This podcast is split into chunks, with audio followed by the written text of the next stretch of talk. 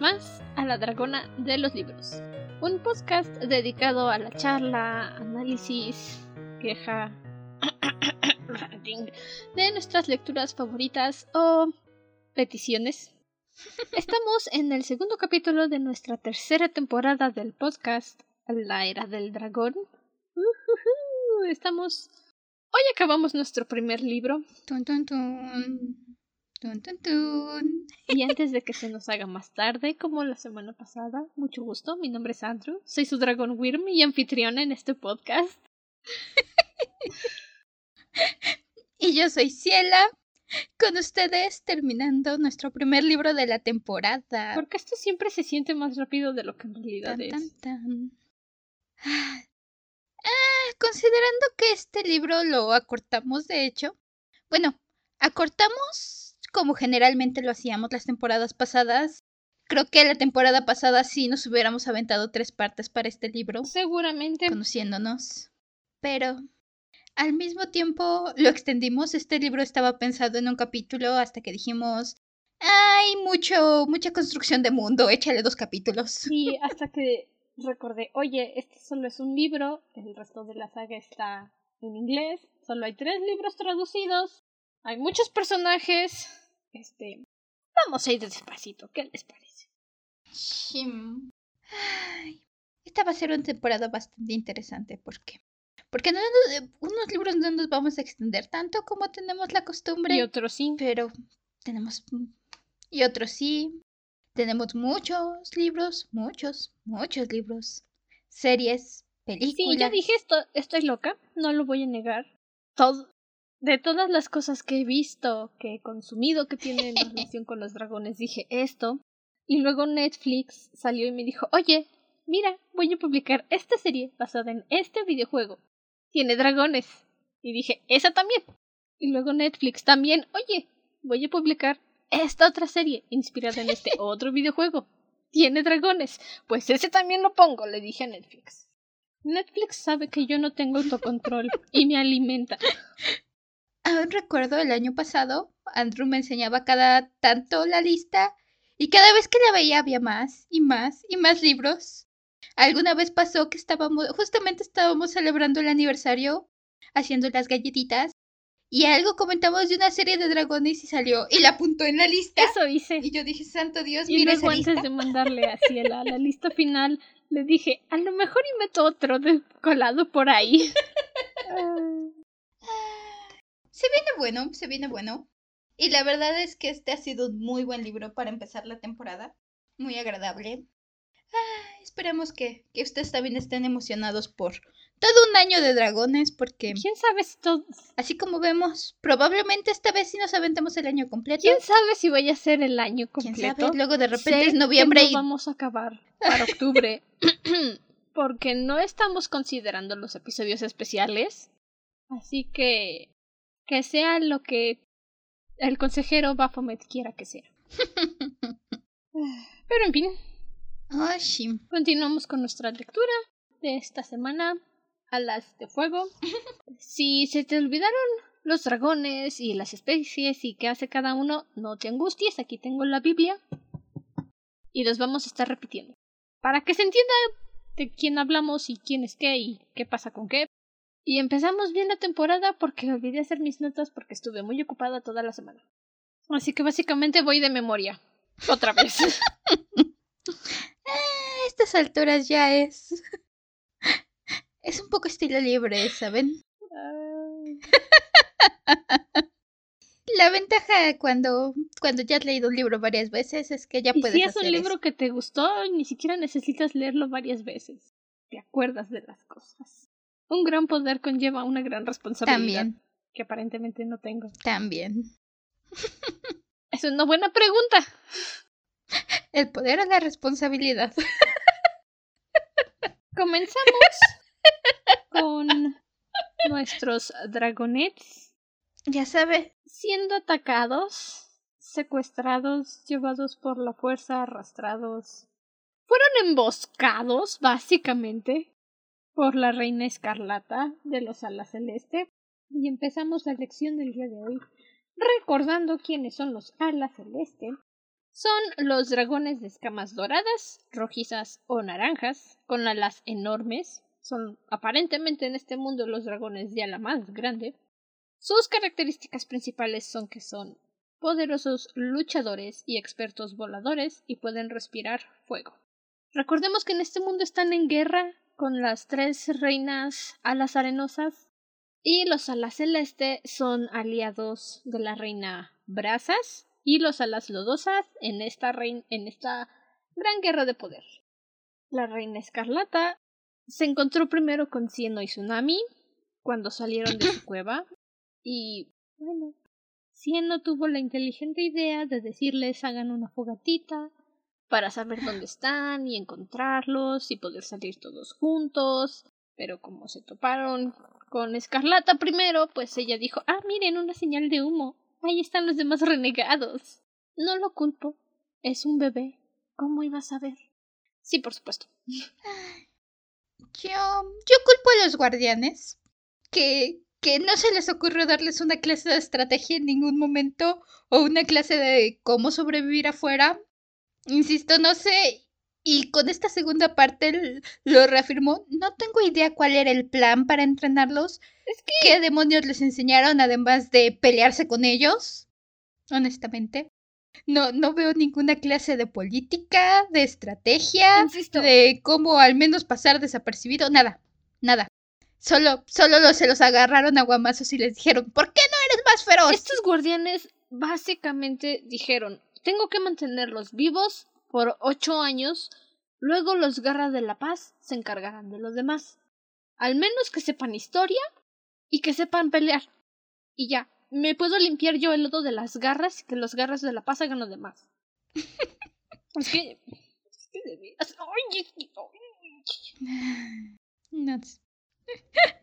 Sí, no, no culpo el desastre de la última parte en, en nuestros dragonets, en, en Cieno y en Tsunami, porque también Tsunami tuvo la brillante idea de atacar a la reina celeste y, y pues la dejó con... A mí, a mí, a mí nadie me engaña, Tsunami está bien Aries.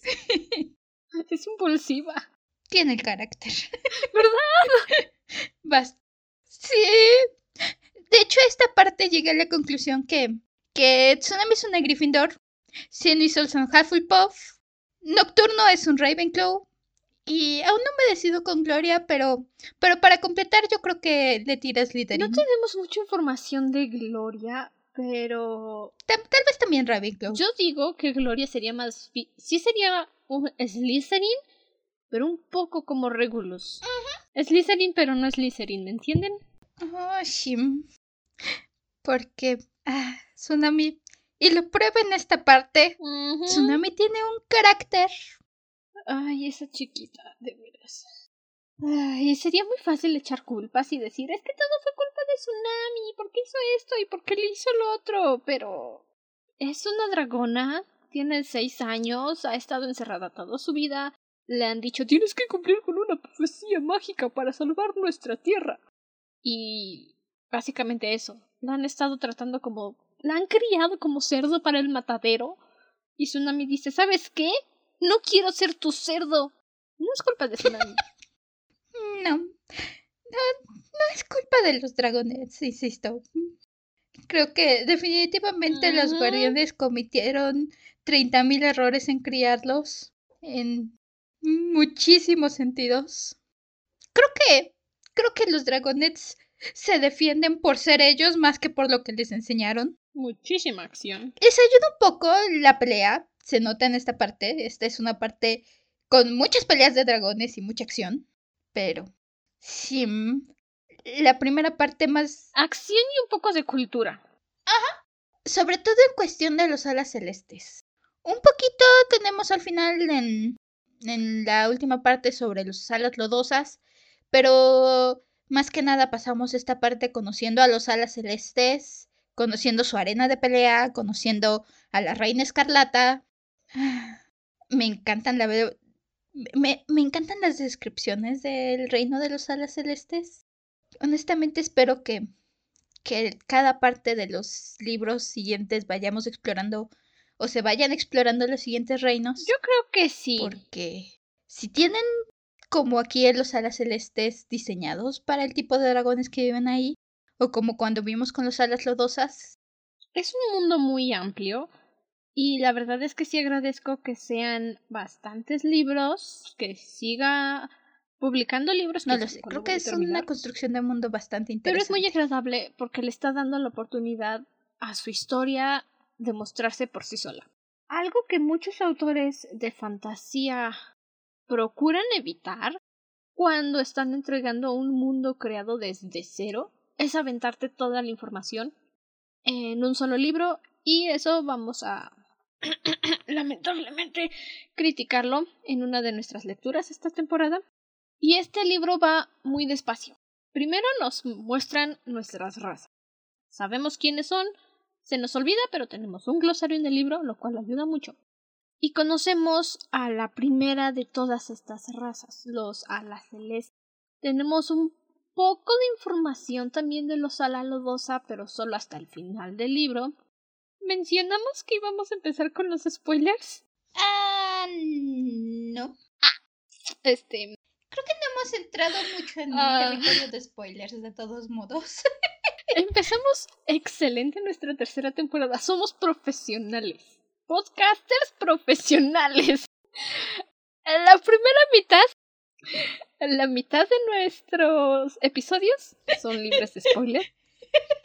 Oh, sí se nota que llevamos aquí dos años. Abarcamos ah, en general el concepto de la parte del libro que estamos leyendo o los capítulos que estamos abarcando y la siguiente mitad ya está llena de spoilers.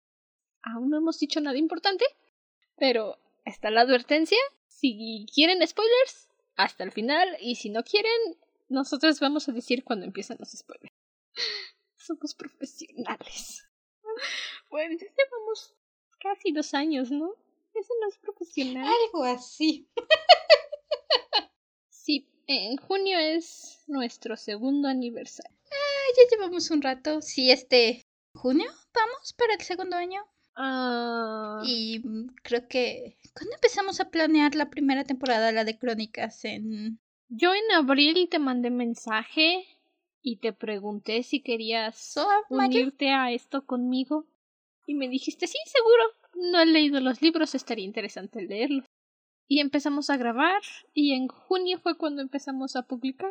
Así que, aniversario fantasma, por ahí en marzo. Ah, Aniversario oficial 27 de junio. en junio. Esta parte es sin spoilers, un poco. Nosotros les avisamos igual cuando empiecen los spoilers. Cuando entramos de lleno ya en la historia. Y ya damos todos los puntos y detalles de lo que pasa. Pero regresamos. Conocemos un poco de los alas celeste y los alas lodosas en la segunda parte del libro. Está dividido en tres partes, pero la tercera es es casi para decir necesito que sean tres, no sé por qué, dos partes estarían muy bien para dividir el libro, pero... Y lo que yo sé del segundo y tercer libro es que conocemos a los alas marina y a los alas lluviosa.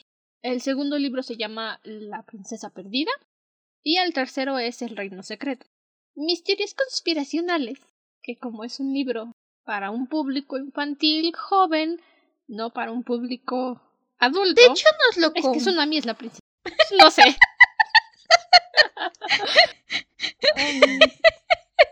¿En qué capítulo? Ok. ¿En qué capítulo lo mencionan? Spoiler, sí, sí es, nos lo confirman en esta parte.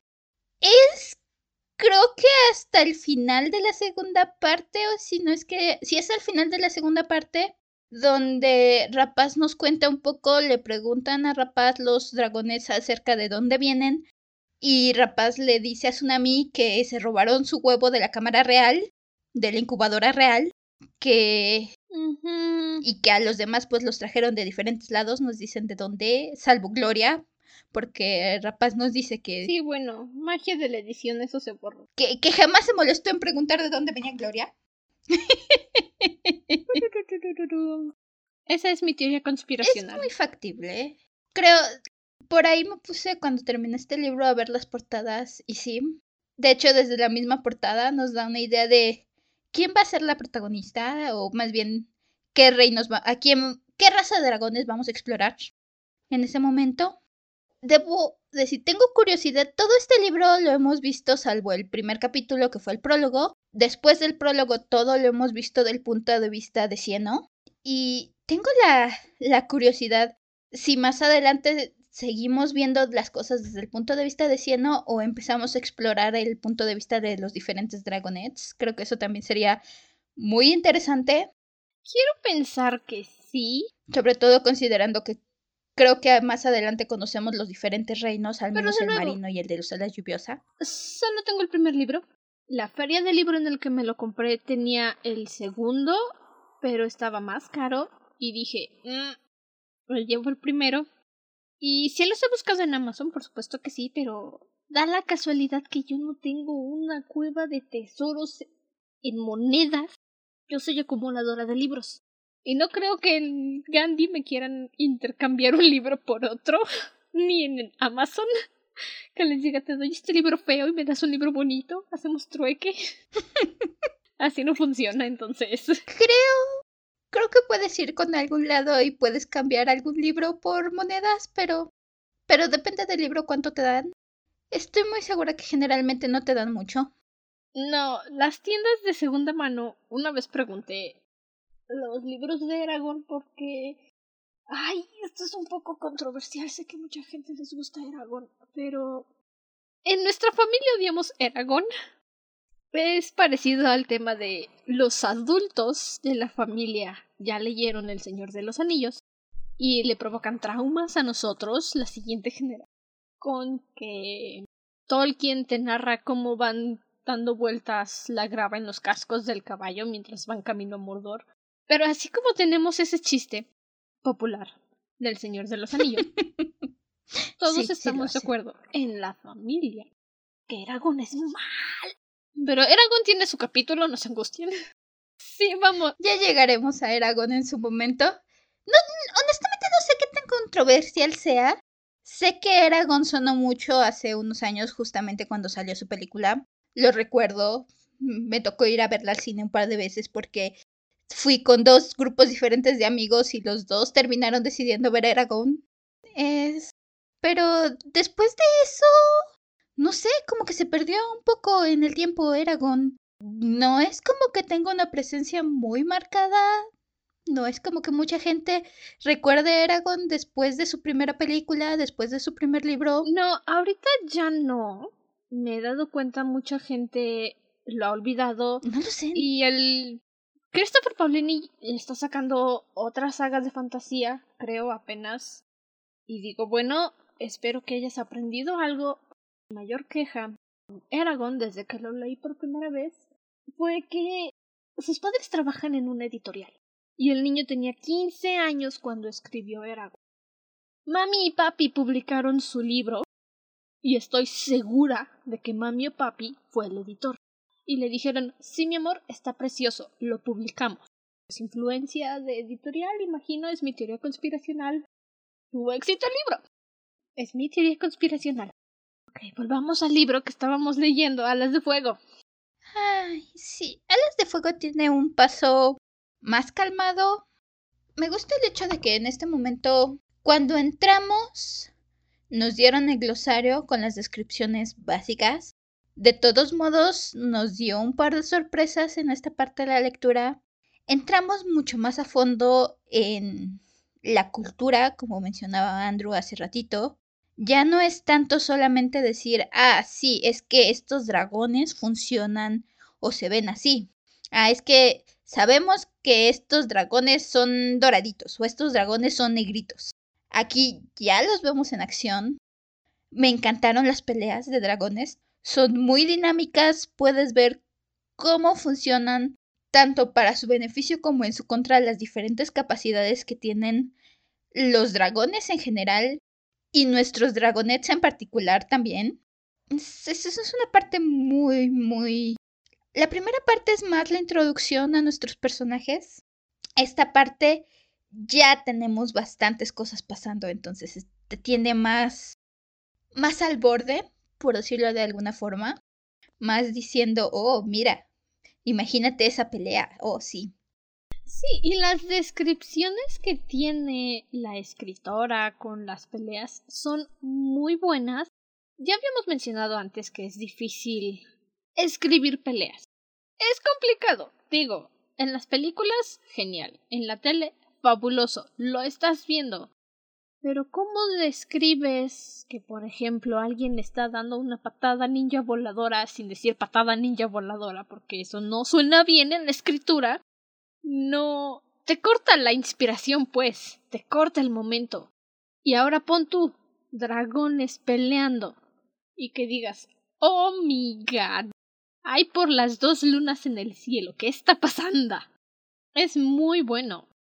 Y durante las peleas llega un momento en el que dices, aguanta, ¿quién estaba peleando? ¿Quién es quién?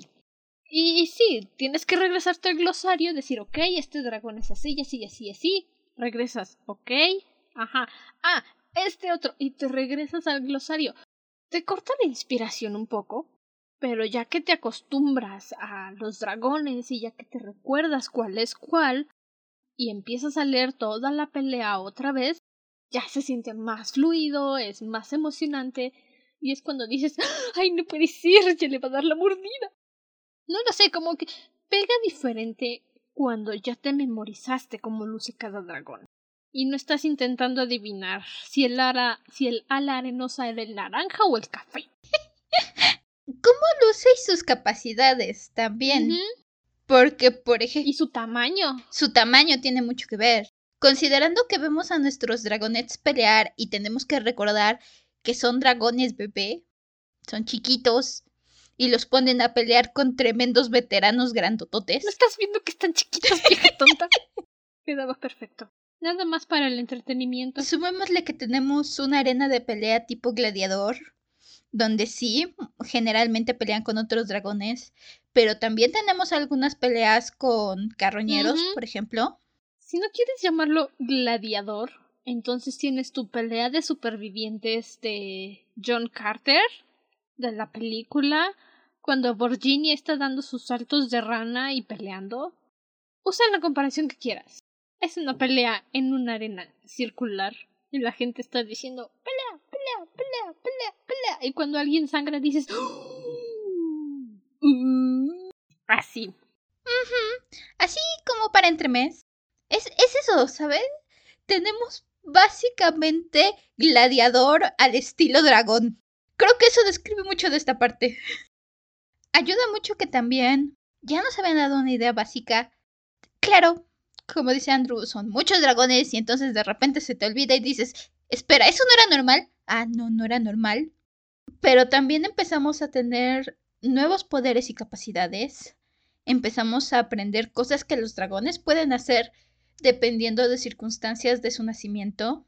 Más cositas que le añaden al mundo que tal vez te hacen un poco de bolas y dices, espera, eso no es normal la primera vez que lo estás leyendo, pero al mismo tiempo le da ese toque extra, ¿sabes? Esa pimienta en las peleas, ese toquecito extra de sal que hace que digas, mmm, así, está perfectamente condimentado.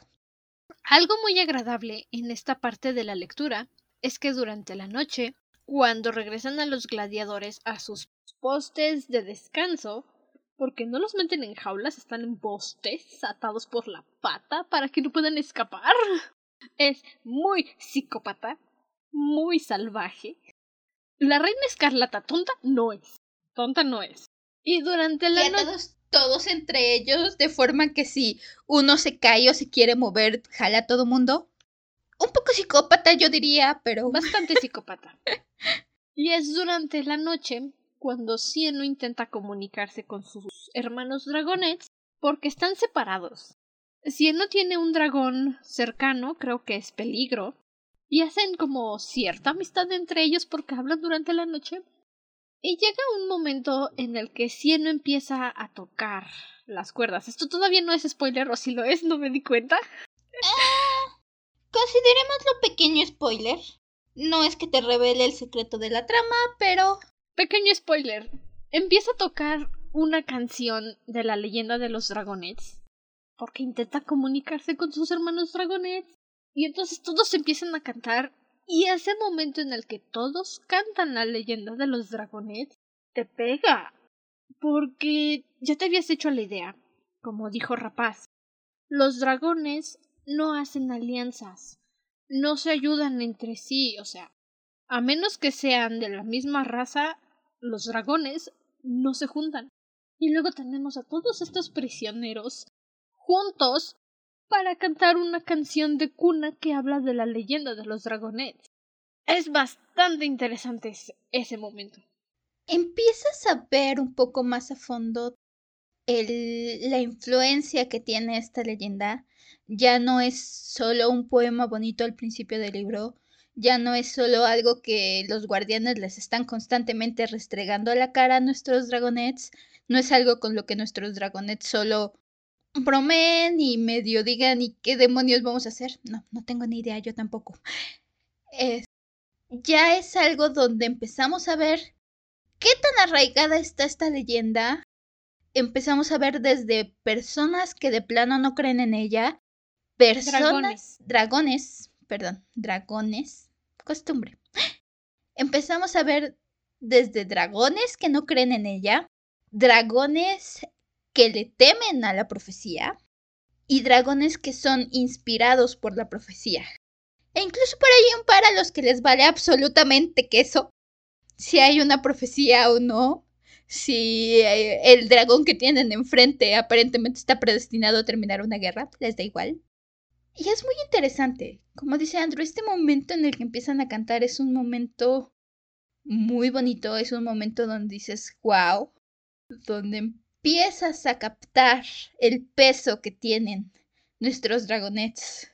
Ya no es solamente juegos y, y fingir las clases de historia en la biblioteca escondiditos. Ya es algo que empieza a tener más relevancia. Algo con fuerza para los dragonets. Y antes de que empecemos a meter la pata, pasemos a los spoilers. Porque no sé cuánto tiempo más vamos a poder durar sin durar. Más. No sé, no sé.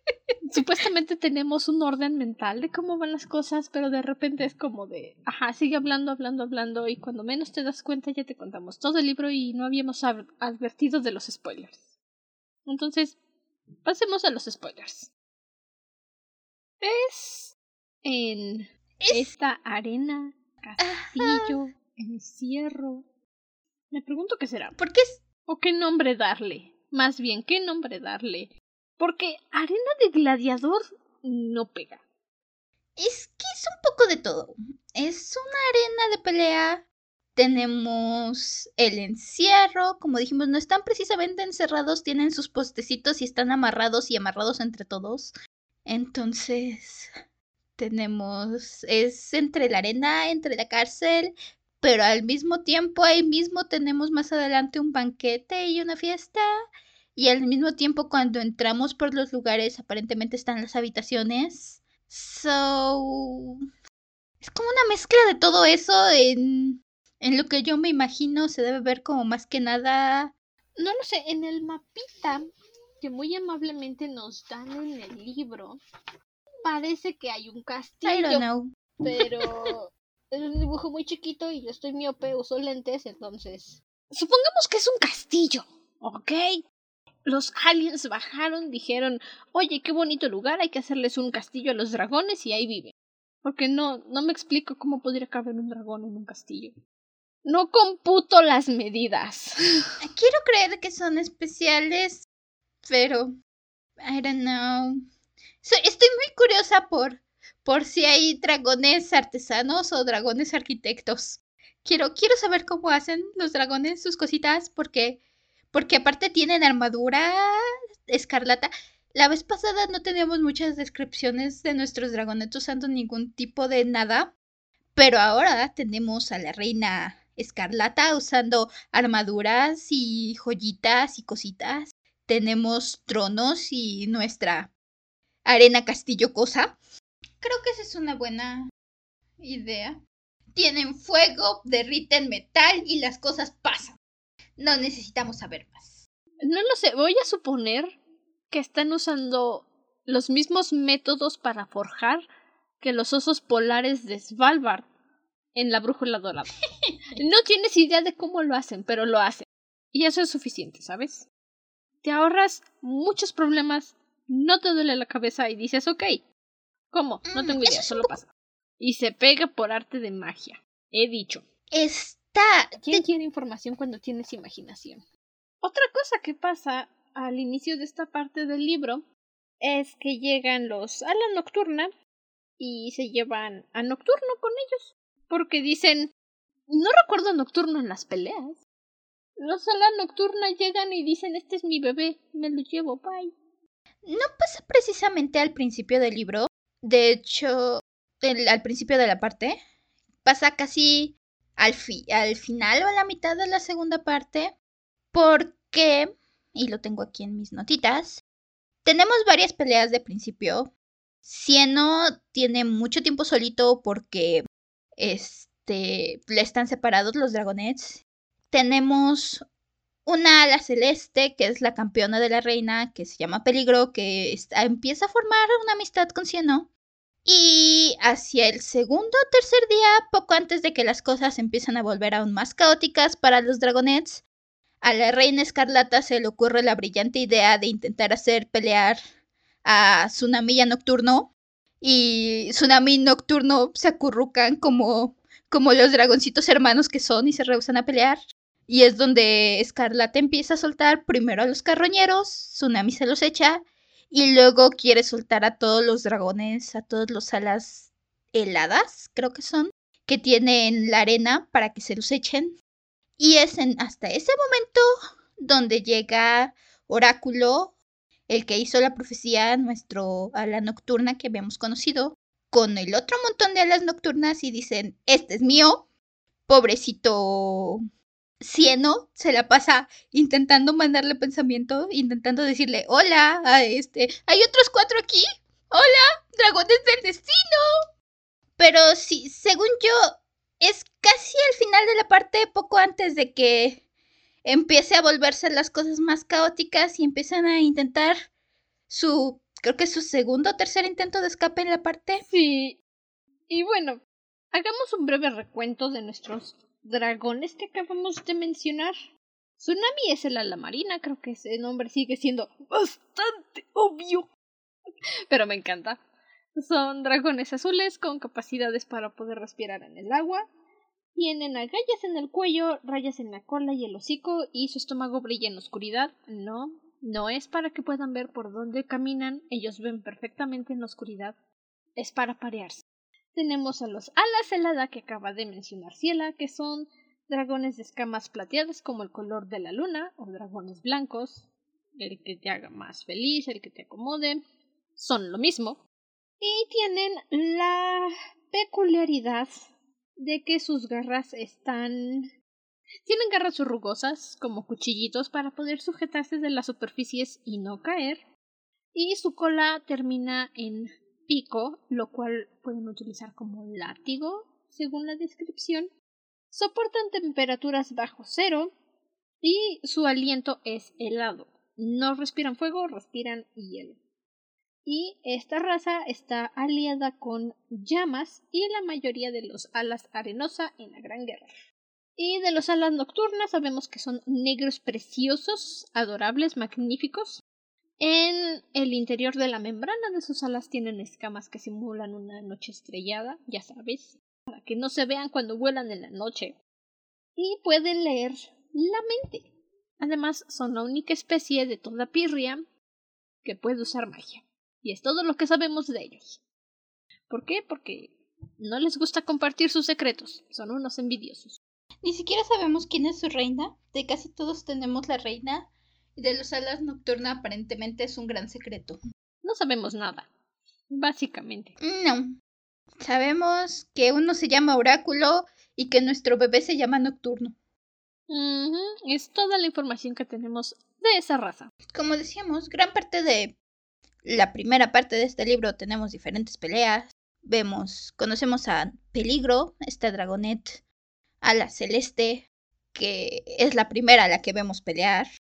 Tenemos un par de peleas con Cieno, un par de peleas con Tsunami. Y, y a Gloria, pobrecita, le tocó el papel de ser la mascota, porque era bonita y entonces la tienen de adornito. Y a Sol aparentemente la piensan regalar a Brasas, creo que es. Creo que era a Brasas porque es muy pequeña para hacer una ala arenosa. Que los alas arenosas son los dragones de escamas naranjas. No, son escamas doradas. O del color de la arena del desierto. No sé, amarillo supongo.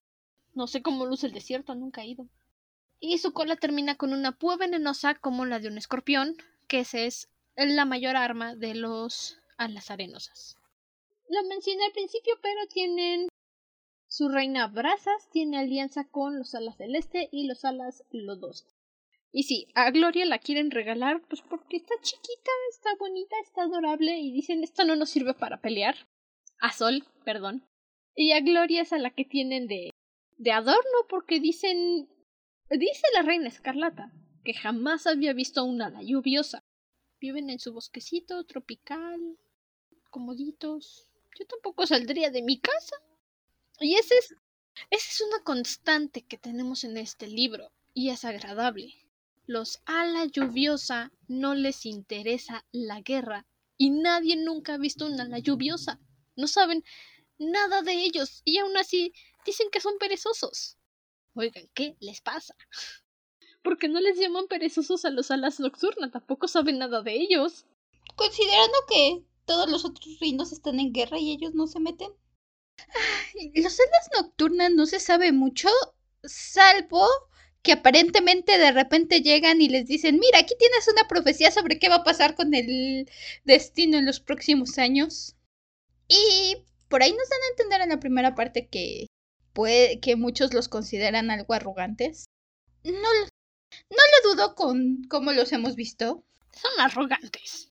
Mira, nada más juzgando por oráculo, son arrogantes si se ponen en plan de yo hablar con los de tu calaña. Tus escamas ni siquiera le llegan al brillo de las mías, por favor.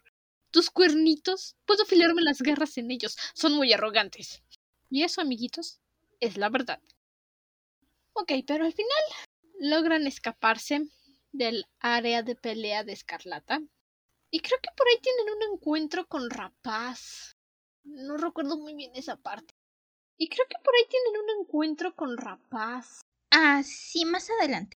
Tenemos varias peleas. Conocemos a Peligro. Resulta que Peligro nació con mucho fuego en su interior. Clásico. Y entonces quema todo lo que toca. Así, tal cual. Es por eso la campeona de la reina indiscutible en, dentro de la arena.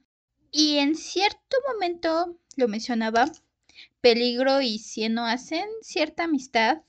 Y entonces, después de un par de días, después de un par de peleas, Peligro le dice a Cieno que va a haber una un juicio al día siguiente y que le prohibieron verlo. Y le dice, oye, ¿me puedo, ¿me puedo esconder aquí en tu, en tu postecito? Porque ya me dio curiosidad. No me interesaba hasta que me dijeron que no puedo verlo. Y es justamente en ese momento donde eh, Cieno dice, ok, está bien, eres la única persona con la que hablo porque mis amiguitos están hace quién sabe dónde, así que sí, puedes quedarte. Voy a hacer lo posible por, por esconderte con mi alita. Peligro es bastante adorable y le lleva al lodito, incluso a Cieno, porque acaba de tener su primera pelea más temprano. Está un poco adolorido y le lleva al lodito para que para que le echen en sus escamitas y ya no le duelan. Porque así como Tsunami soluciona todo echándose un chapuzón, Cieno necesita embarrarse el lodito para que se le calme el dolor. Es un aspecto curioso y lindo. Que necesiten ese algo relacionado con su nombre para poder estar mejor, para curarse las heridas. Son pequeños detalles que uno a lo mejor no nota, pero cuando te pones a pensarlos dices, oye, qué bonito. A ninguno de los guardianes se les ocurrió nunca preocuparse por los dragonets. Sí, es otra de las cosas que digo. ¿Y a ninguno de los guardianes se le ocurrió nunca llevarle el lodito a Cieno? No, ok. Para empezar. Ay, siendo como fuera, Cieno le dice a Peligro, ok, escóndete aquí conmigo. Pasa el juicio y es el juicio justamente de Rapaz que en un inesperado giro que todo mundo esperaba, hasta el mismo Cieno se lo estaba imaginando, y eso que Cieno es Cieno, es adorable, pero, pero a veces sus neuronas le hacen falta trabajar un poquito. La ardilla que tiene dentro de su cabeza, de repente nada más está dando vueltas en la rueda. No está trabajando. Ah, cuando si no piensa, es porque la ardilla dice, ay, se acabó la velocidad, hay que correr otra vez. Y no está en automático. Hasta no se da cuenta. Resulta que Rapaz es la madre de Peligro. A Peligro le dijeron toda la vida que su mamá la había querido matar. La reina la cuida y le dice, es que tu mamá te quería matar y tu mamá te quería matar y resulta que no. Que Rapaz hizo todo lo posible por ayudar a Peligro por salvar a su bebé, incluso mató a su otro bebé al que le faltaba fuego, pero al final no la logró salvar. Se, se escapó, se unió a los garras de la paz. Sí, bueno. Y si yo fuera peligro y me dijeron, tu mamá intentó matarte y de repente llega tu mamá y te dice, no intenté matarte, te intenté proteger, maté a tu hermana para que tú tuvieras más fuego. Oye, este, si sabes que los dragones tienen este temporadas de incubación, no lo sé. Tal vez en este mundo no funcione así, pero tardan hasta 100 años en poner huevos. Y tú vas y matas a uno de tus hijos. Híjole. Sí, yo digo que la mate la reina escarlata. Peligro se merece una mejor mamá. Eh, rapaz no es la mejor. La mejor nada. No es la mejor. Punto final. pero a final de cuentas, Peligro dice, es que, es que es mi mamá y se ofrece a pelear por ella. Hace una decisión muy interesante porque se ofrece a pelear por la vida de Rapaz, porque dice, eres mi mamá y, y voy a pelear porque sobrevivas, pero no quiero una relación contigo. No me caes bien. Además, mi amiguito Cieno te habla muy, muy mal de ti, dice que lo tratabas feo. Y Peligro sobre todo conforme vamos avanzando, este, Peligro es un poco yandere con Cieno. Se le sale de repente. Es muy, con Cieno es todo amor y todo, todo, pero, pero lo quiere para ella. Lo peor es que Cieno es Cieno y, y no conecta los puntos. Ajá, sí, ok. No me agrada la idea de que te maten, pero tampoco me agrada la idea de estar contigo, así que vive lejos de mí. Gracias. Estos momentos en los que Peligro habla con Rapaz suenan como de, ajá, sí, mira, este bebé de aquí se llama Cieno, ¿ok? Es mi bebé ahora y me dice, y se la pasa diciéndole a Rapaz y entonces mi bebito Cieno dice que eras muy grosera con él. Entonces mi bebito y sus hermanitos dicen que no te quieren. Y por asociación yo tampoco te quiero. Ay, es que Tampoco entiendo de dónde le nace a Rapaz decir, eres mi hija, ámame, te voy a proteger. Rapaz, no has hecho nada para que la gente te quiera. Más que nada es Cieno quien es su, su compi. está un poco celosa de los demás, sobre todo de, de Gloria. Cieno, Cieno, Cieno no conecta bien los puntos. Y Peligro de repente es un poquito yandere, es un poquito obsesiva, un poquito decir, es que, es que quiero que estés conmigo. Y Cieno hace sus comentarios de, es que, es que mi amiguita Gloria, ¿ves a Gloria, la, la dragoncita preciosa? ¡Insisto! Cieno no lo dice con la intención de, es que estoy enamorado de Gloria. No, no, no, no, no. Cieno es, mi amiga es preciosa. Miren a mi amiga. ¿Han visto ese meme de Will Smith que está señalando a su esposa y dicen es preciosa? Admiren su belleza. Pues ese cieno, pero con su amiga. Y dice, es que, ¿ves a mi amiga? Esa de allá arriba, esa de las escamas preciosas, brillantes, magníficas, mira cómo resplandece el sol a su alrededor. Esa es mi amiguita. Pero él dice, mi amiga, amiga, una y otra vez. Y Peligro interpreta, novia. Ah, ok, tu compañera. Ya la elegiste, entiendo. Gracias por el rechazo. Y Cieno, con su ardilla todavía girando independientemente de hacer ejercicio. No, pero si yo te estoy diciendo que es mi amiga. Es como mi hermana.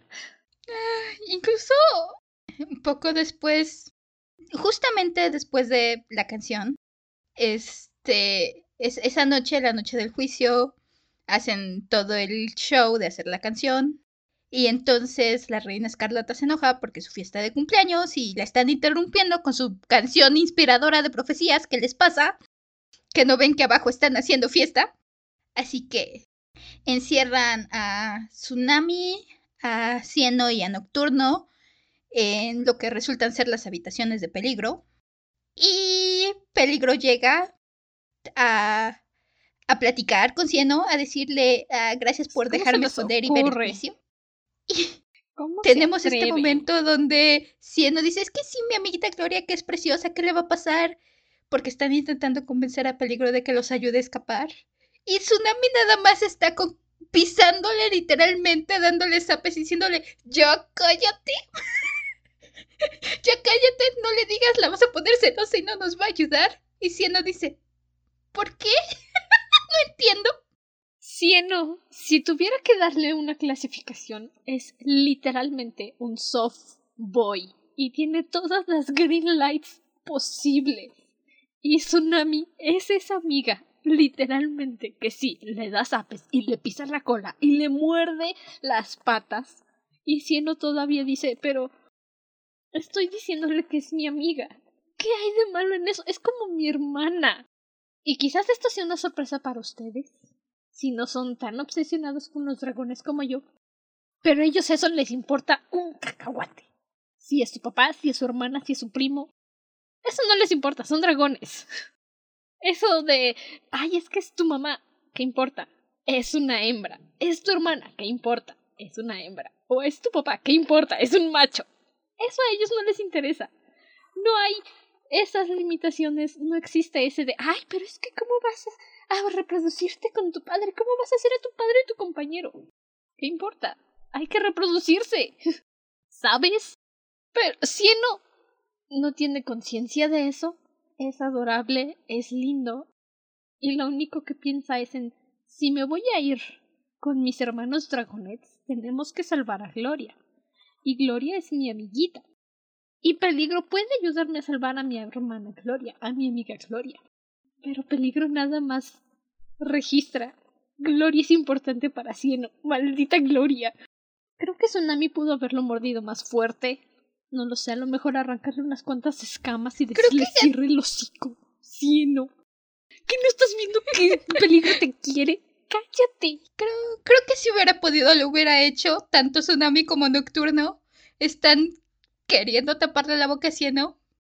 Pero al final resulta que se le sale a peligro. Eh, según esto los ayuda a escapar solo para ir de chismosa con Escarlata porque aparentemente tiene el plan de de hacer de seguir siendo amiga de Cieno, de salvarle la vida a Cieno y de que sea lo único que puede tener Cieno que más adelante cuando le revela este plan, si no le dice qué te pasa, lo único que me importa es que mis amigos estén a salvo, ¿qué, qué, qué demonios creíste que iba a pasar?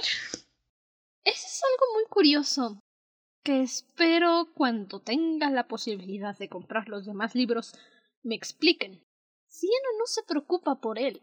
Cieno se pone al final de sus prioridades. Su prioridad más importante es que mis hermanos dragones dragonets estén a salvo. Que los demás dragones estén a salvo. Y lo que pase conmigo después, lo averiguaremos. Y cuando peligro lo pone en prioridad, si no hace cortocircuito. Literal. Hace cortocircuito y dice ¿cómo? ¿Mi vida primero? No. No. No. No, mis hermanos primero y luego yo. Y más porque Peligro insiste en que no, no, no, Cieno es el importante, los demás qué. el hecho de que Cieno se preocupe por los otros dragones del destino nos lo explican un poquito en la tercera parte. Más adelante, por fin llegamos con los alas de lodo.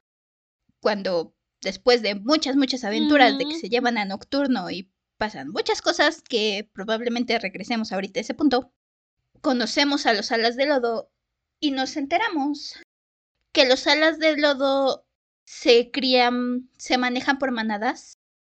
Por... No, no son manadas, son por... Los llaman creo que unidades.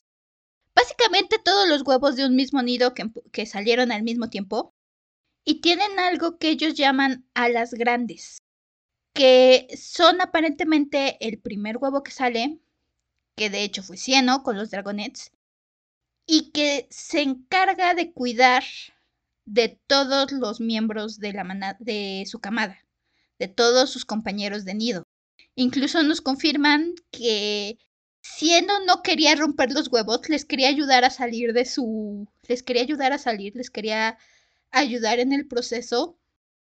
No es que los quisiera matar, es lo que nos explican los hermanitos menores de Cieno cuando los conocemos que ellos ya sabían que su hermano Alas Grandes fue entregado a los Garras de la Paz y entonces el siguiente huevo más grande, por así decir, se convirtió en su Alas Grandes. Pero no es tan Alas Grandes porque se debía de haber sido cieno. Y lo que explican es que cuando el Alas Grandes se eclosiona, ayuda a los demás cascarones a romperse porque si no logran eclosionar, se mueren asfixiados dentro del huevo. Y sí, eso pasa, eso es algo...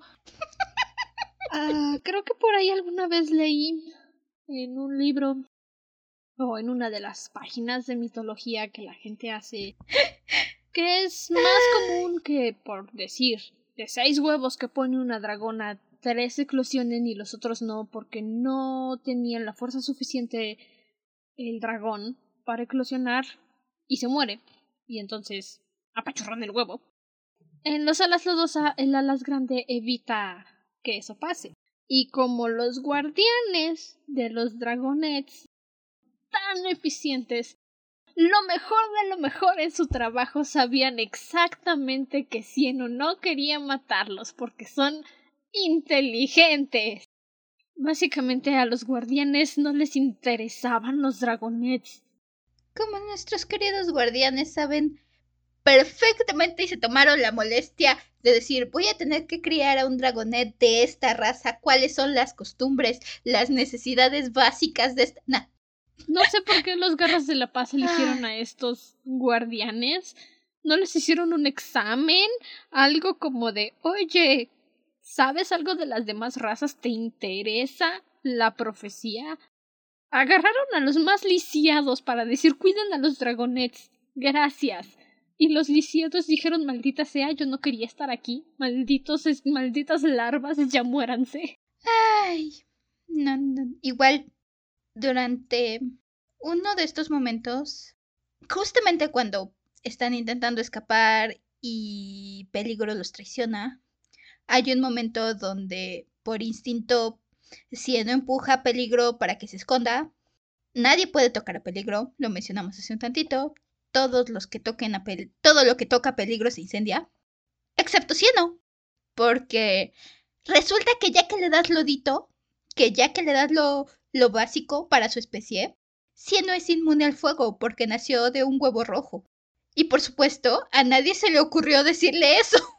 A nadie se le ocurrió mencionar que Cieno era el huevo rojo como sangre de dragón. Es que no puedo, no puedo con estos guardianes, son tan estúpidos. De cierto ya se murió.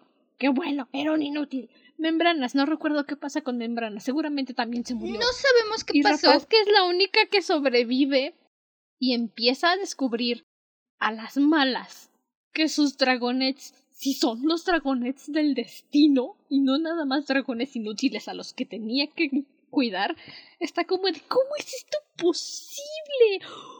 ¿Qué está pasando? No, puedo, no puedo con estos guardianes, de veras, no puedo. Why are you so stupid? Pero al menos Cieno está ganando confianza. Está adquiriendo amor propio. Cieno está adquiriendo amor propio. Y todos ellos están, están adquiriendo, están teniendo por fin lo que necesitaban. Están descubriendo nuevas habilidades. También Gloria tenemos. Ya dije, mencioné, a le tocó pelear con un dragón. Adoro el hecho de que su primera pelea, siendo lo su primer instinto, lo ponen en, el, en la arena y su primer instinto es, este, ¿lo podemos platicar? ¿Estás, ¿Estás seguro que no podemos, sabes? Este, creo que podemos ser amigos. Mira, me, me caes bien, soy el dragonet del destino. ¿Qué tal si, si lo conversamos con una vaquita? ¿No? Ok. Oye, por favor. Yo, yo sé prender fuego. ¿Quieres que hacemos unas vacas y hablamos al respecto del asunto? Los alas celestes son la paz nunca fue una opción. Mientras que si no es, oye, la paz es negociable, ¿quieres que lo hablemos? Por fin. La violencia nunca es buena. Mata el alma y la envenena. Ay, Gloria hace una descripción perfecta de Cieno, donde le dice en un momento que es una bola sentimentaloide rellena de perdón. Y es la mejor descripción de Cieno que pueda haber. Es un pastel de lodo relleno de amorcito. En esta pelea, Cieno no puede, no tiene que matar al otro dragón, tiene una oportunidad para hacerlo, pero no puede, no quiere, se rehúsa a asesinar a alguien. Y misteriosamente el dragón muere porque aparentemente algo le, lanzó ácido. Y Cieno dice, este, ese no fui yo, pero todo el mundo cree que fue él. y posteriormente mencionábamos peligro, dice que va a pelear por la vida de Rapaz y Escarlata, siendo la, la psicópata que es, dice, ok, tienes que pelear con Cieno. Y, de nuevo, el instinto de Cieno es decirle, me traicionaste, me acusaste de que me escapé. Y Cieno be like... Cieno haciendo ¿Qué te pasa? y, y, platicando con, con Peligro en plena pelea y diciéndole, oye, Peligro es donde le explica, es que es que te quería salvar para que estuvieras conmigo y, y solo conmigo, no necesitas a tus amigos. Y Cieno le dice, a ver, espérate. Agarra, le gana, que es la primera vez que alguien le ha ganado a peligro, no la mata, se siente encima de ella. El pensamiento de Cieno es, con mis hermanos les hago bolita y no se pueden mover porque estoy grandote y pesado. A lo mejor y funciona lo mismo con peligro. Sí, ok, vamos a intentarlo y le hace bolita y Peligro queda como de, oye, me estás pisando las alas, no me puedo mover. Y si no be like, a ver, a ver, a ver, me acusaste porque querías que me quedara contigo y yo te dije tengo que salvar a mis hermanos. ¿Cómo es esto posible?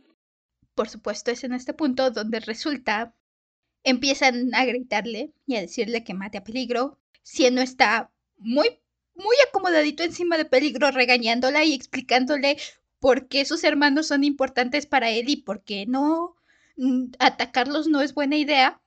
Y resulta que la que lanzó el veneno fue Gloria. ¿Cómo lo hizo? ¿Quién sabe? Nadie se ha tomado la molestia de estudiar a los alas lluviosas. Mi teoría conspiracional es que escupen veneno. Digo, si los alas lluviosas se han mantenido lejos de la guerra, y sigue siendo mi teoría conspiracional, es porque saben que ellos pueden acabar la guerra en un tristras. Y simplemente dicen, no es mi problema si estas hermanas psicópatas quieren matarse entre sí para ver quién va a ser la próxima reina. No es asunto mío, mientras no se metan en mi bosque. Creo que es una buena una buena teoría porque por cómo vemos a Gloria defender a Cieno y a sus amigos, Gloria agarra rompe la cadenita porque es una mini cadenita y literalmente le escupe veneno a Escarlata. Todo mundo entra en caos y se echa a correr. De hecho, creo que él intenta disparar a Brazas y Brazas va a esconderse detrás de Escarlata. Y todo le cae a Escarlata que se empieza a derretir su, su armadura que tiene y aparentemente parte de su cara. No sabemos si sobrevive. Seguramente sí, y va a tener mucho rencor. Seguramente sí. De este punto en adelante, todos son teorías conspiracionales. Y es este caos que nuestros dragonets utilizan para escapar, utilizan para salvar a Rapaz. A peligro le entra en la cabeza después de que si no se sentó con ella que tal vez ayudar a sus amigos sea buena idea. Tal vez, si es que quiere seguir teniendo una relación decente con Cieno, aunque sea de amigos.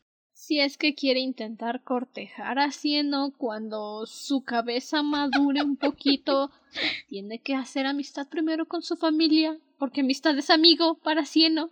La cienosidad de Cieno brilla en, en esta parte, es... lo adoro, lo adoro. Tiene, tiene un, un corazonzote tan grandotote. Y ya al final del libro, en la tercera parte, cuando visitamos los alas lodosas, Gloria se hace pasar por una ala lodosa nada más cambiando de color.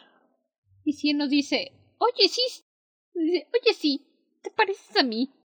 Y Gloria nada más le dice, no me digas. Wow, nunca me lo hubiera imaginado. Cieno adorable. En esta segunda parte es cuando definitivamente dices, ya entiendo por qué eres el protagonista, Cieno. No, ya, que, ya nos quedó claro que muchos dragones tienen unos corazones bien chiquitos. Pero, pero no siendo, siendo, siendo literalmente se están escapando y ve a un carroñero escapándose del reino de los alas celestes. ¿Cuál es su instinto? Agarrar al carroñero con la patita, llevárselo hasta abajo como cuando ves un bichito en medio de la calle y dices lo van a pachurrar. Se lo lleva hasta abajo y le dice, y ahora aléjate de los dragones. Y se va. Sí, Eso es Cieno. básicamente. Y bueno, ya para cerrar este largo episodio de este único libro que tenemos, porque los demás están caros. ¿Cuál fue tu frase favorita del día de hoy? Mi frase favorita es justamente este momento que mencionábamos con Cieno y Tsunami, donde Cieno está hablando de lo bonita que es Gloria y Peligro se enoja. Y entonces tienen este pequeño intercambio que adoro. Deja de enfadarla, les hició Tsunami a Cieno mientras seguían a Peligro. Yo, Cieno estaba sorprendido. ¿Qué hice? Pues supongo que ser un idiota muy guapo, le contestó la dragonet con cariño. Te lo explicaré después. Aquello no le aclaró nada. Mientras tanto, el interior de Cieno, un idiota muy guapo. ¿Yo? No. Tsunami, no. Ah, Cienito. No necesito más explicación para definir a Cieno. ¿La tuya? Casi al final del libro. Es una conversación entre Gloria y Cieno, ya Gloria en su disfraz de ala lodosa. Había olvidado que las alas lodosas estaban de parte de Brazas. Hemos tenido suerte de que Totora no sepa que Brazas nos está buscando. Me hubiera entregado de inmediato. A pesar de lo que acababa de decir, no se sentía nada afortunado. En realidad, se sentía miserable. Rodemos el pueblo, sugirió Gloria, mientras se deslizaba entre los juncos. No había dado ni dos pasos cuando se hundió en un charco de lodo que le llegaba hasta la barriga. ¡Ah! gritó. Sino vio un hocico sobresaliendo de la ciénaga a poca distancia de ellos. El dragón les dedicó una mirada recelosa. Recuerda que tienes que actuar como una ala lodosa, le susurró Cieno, hundiéndose en el lodo junto a ella. ¡Mmm! ¡Lodo! ¡Viva! dijo Gloria, que no parecía nada entusiasmada.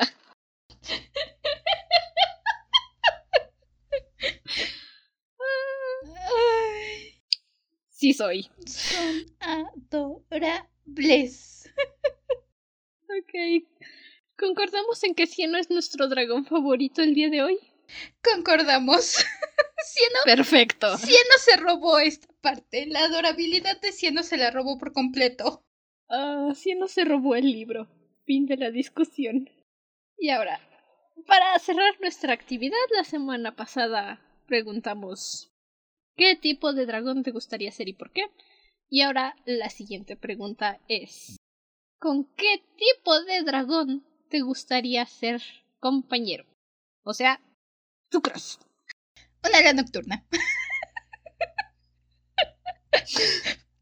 No, no, ni siquiera tuve que pensarlo. Vi- ¿Oyeron la descripción de los alas nocturnas? Arrogantes. Con, con- con sus estrellitas debajo de las alas. ¿Quién necesita un cielo estrellado cuando te puedes acostar debajo del ala de una ala nocturna? Muy buena elección. ¿Tú? Yo elegiría mm, un ala lluviosa. Me agrada que son el tipo de dragón que menciona Cieno varias veces. tienen plumas en el cuello o tienen el cuello un poco peludo. Eh, los seres lluviosas son hermosos, lo dice siendo constantemente. Son preciosos. ¿Por qué no? Hay que tener a alguien precioso a tu lado. También es una muy buena elección. Y con eso cerramos nuestro primer libro de la temporada. Ya sé, quedan muchas dudas, quedan muchas cosas sin responder, pero insisto, e insisto, e insisto. Es difícil encontrar estos libros. Tuve suerte de encontrar este, para empezar. Solo hay tres traducidos, eso significa que no fueron muy populares. También, también es muy entendible. Lo más seguro. Más que nada es una introducción a esta historia y a este mundo. Ya saben, si lo encuentran, recomendado. Si encuentran los siguientes, también supongo recomendados. Al menos la curiosidad está ahí de qué va a pasar con nuestros queridos dragonets. ¿Qué pasará? ¿Cómo van a detener la guerra? Es la pregunta más importante. ¿Y a qué reina van a dejar viva? Porque la profecía dice que ellos van a elegir cuál de las tres hermanas es la que se queda reinando. Tan, tan, tan. Recuerden que pueden apoyar el podcast a seguir creciendo, a seguir trayendo más episodios, dejando su voto en la plataforma de su preferencia, donde más les guste escuchar, desde donde nos escuchen. Y si es posible, dejando una reseña o un comentario. Nos encantaría leer sus opiniones. También se pueden unir a nuestro Patreon, es patreon.com slash dragona de libros pod Ahí ponemos todos los anuncios importantes. Antes de que los escuchen en Instagram, tienen acceso a los bloopers, notas de episodio, episodios adelantados y más cositas que vamos a estar trayendo este año. Así que la invitación queda abierta, es voluntario. ¿Algo que quieras añadir antes de que cerremos, Cielo? Creo que no. Ya saben, el, el estar escuchándonos, el todo nos apoyan. Patreon es solo un adicional, pero si les interesa, ahí está. Y prepárense porque se viene, se viene esta temporada. Es una gran temporada. Definitivamente lo es. Hasta entonces, permanece cómodo y seguro dentro de tu cueva. Nosotros nos volveremos a reunir en el siguiente episodio. Hasta la próxima luna. Bye. Si tiene que cuidar a un elegido, busca qué es lo que necesita, además de comer. Tal vez te ayude. Tal vez libere sus poderes. Solo digo. Tal vez descubras que en el fondo sí era una máquina de matar. Digo, ¿no? Infórmate un poquito. Adiós. Bye bye.